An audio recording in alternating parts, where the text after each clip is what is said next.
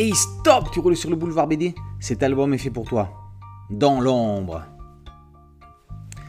Derrière chaque candidat à une élection se trouvent des hommes de l'ombre, des bénévoles, des conseillers, des hommes de confiance, des militants, des espoirs de victoire et pour les plus fidèles du pouvoir. Mais jusqu'où peut-on être fidèle tout en restant intègre? Un apparatchik.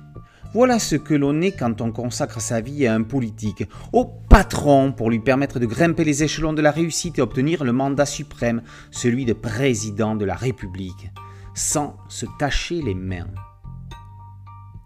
Pourtant, entre une élection primaire et une présidentielle, les enjeux changent, l'importance change, et donc les moyens d'y arriver ne sont plus forcément les mêmes. Et ce, surtout si un scandale ou autre éclate, comme un soupçon de fraude lors de la primaire justement. Voici donc un plongeon dans les rouages des combines mises en place pour écarter l'autre, le déstabiliser, le discréditer, pour gagner tout simplement et accéder au pouvoir. Pourtant, ce premier des conseillers n'en est pas moins un homme, avec ses questionnements, ses interrogations et son humanité. Cette dernière qui petit à petit, face aux événements, l'interpelle en le faisant réfléchir à qui il est, qui est réellement son candidat, son patron, et à sa propre vision de sa vie. Rester dans l'ombre, fait-il de lui une ombre à jamais? Critique ou simple chronique de la vie politique française ici, mais généralisable à d'autres républiques, ces auteurs savent de quoi ils parlent pour être issus eux-mêmes de cette caste politique supérieure et souvent arrogante. Trucage, arrangement, coup de poignard dans le dos, manipulation, mensonge, des moyens parfois en marge de la légalité, pour ne pas dire carrément dans l'illégalité.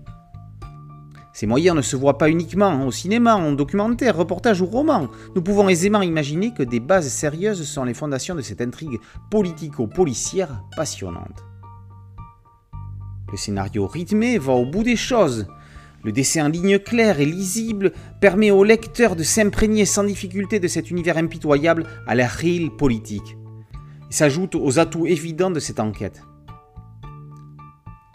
Cédric Le Bihan a opté intelligemment pour un trait simple, soignant les expressions faciales et les teintes d'ambiance, ni trop ni trop peu. L'essentiel est mis sur les dialogues et les réflexions, également grâce à un découpage aéré et classique des planches d'une certaine manière, et d'une autre époque, de notre style, mais toujours d'actualité. En lisant Dans l'ombre, on repense à certaines scènes du cultissime film d'Henri Verneuil, Le Président, de 1961, avec un extraordinaire Jean Gabin, dans le rôle d'un homme politique et non d'un conseiller de l'ombre.